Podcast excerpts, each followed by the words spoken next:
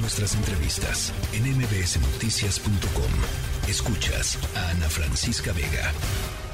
¿Qué es lo que dice la defensa del chofer del metro, Nancy Saldaña, jefa de información de la tercera de MBS Noticias? Nancy, ¿cómo estás? Hola Ana Francisca, buenas tardes. Pues sí, platicamos con el abogado Edgar Fabián Hidalgo, que nos señala que además del desgaste de enfrentar una audiencia de casi 11 horas tras haber sido sometido a una cirugía, el conductor Carlos Alfredo N no le fue grato, sin duda, este fallo, pero incluso aún no alcanza a comprender como el alcance de este fallo.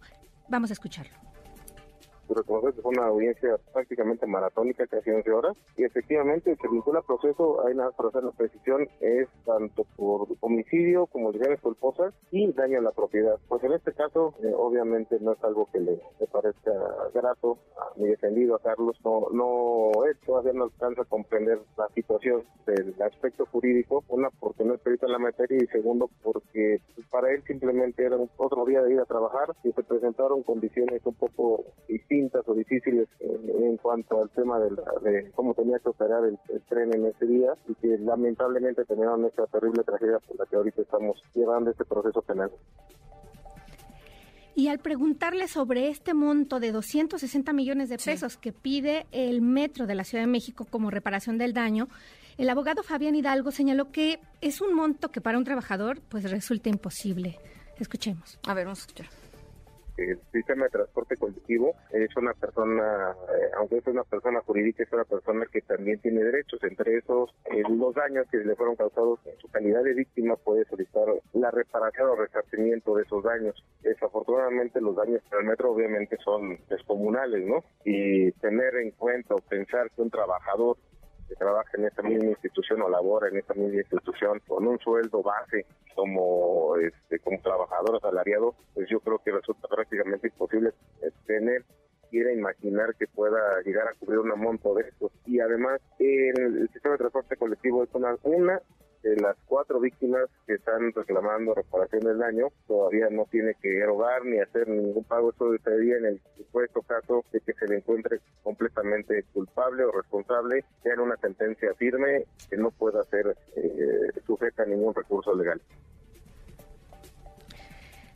Así como lo escuchamos, Ana Francisca, eh, también el, el abogado señala que pues este, este monto eh, pues es muy fuerte para este trabajador y que eh, sería una solo una de las cuatro víctimas eh, que están señalándose, además de que dentro de las víctimas hay 19 personas que están querellándose. Escuchemos monto es estratosférico, que el corazón del sistema de transporte colectivo es el mayor. De ahí hay ciertas cantidades que oscilan entre los 150 a casi 200 en cuanto a las víctimas, exclusivamente hablando de las personas lesionadas, que son eh, hasta este momento 19, nada más que se han querellado y que, se han, eh, que tienen acreditada esa situación de lesión. Y otra cantidad más o menos de, de ciento y tantos mil pesos respecto al tema de la obra civil de una daño superficial que se provoca en el túnel. Eh, esto es por cuanto al gobierno de la Ciudad de México,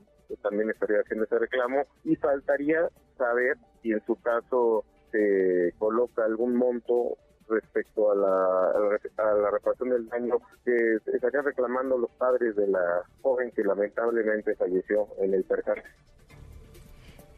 Finalmente, Ana, el defensor Fabián Hidalgo señala que en las acciones que buscarán eh, en adelante para este proceso está el adecuar la medida cautelar. Escuchemos.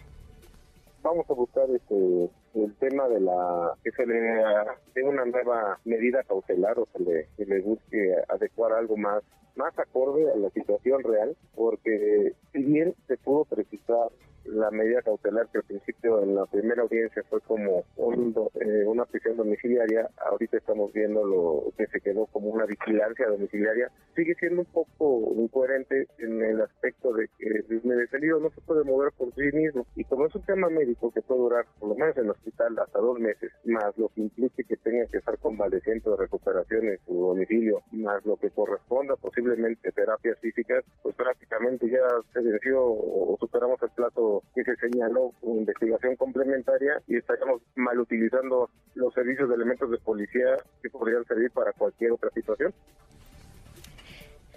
Así este caso, Ana Francisca, que todavía tiene pues bastantes aristas pendientes y señala el abogado que este es un caso que no había visto que sui generis en estas, en estas decisiones. Pues sí, pues sí, me imagino, 260 millones de, pesos. En fin, eh, lo, estaremos eh, conversando e informando. Gracias, Nancy. Muchas gracias, La tercera de MBS Noticias.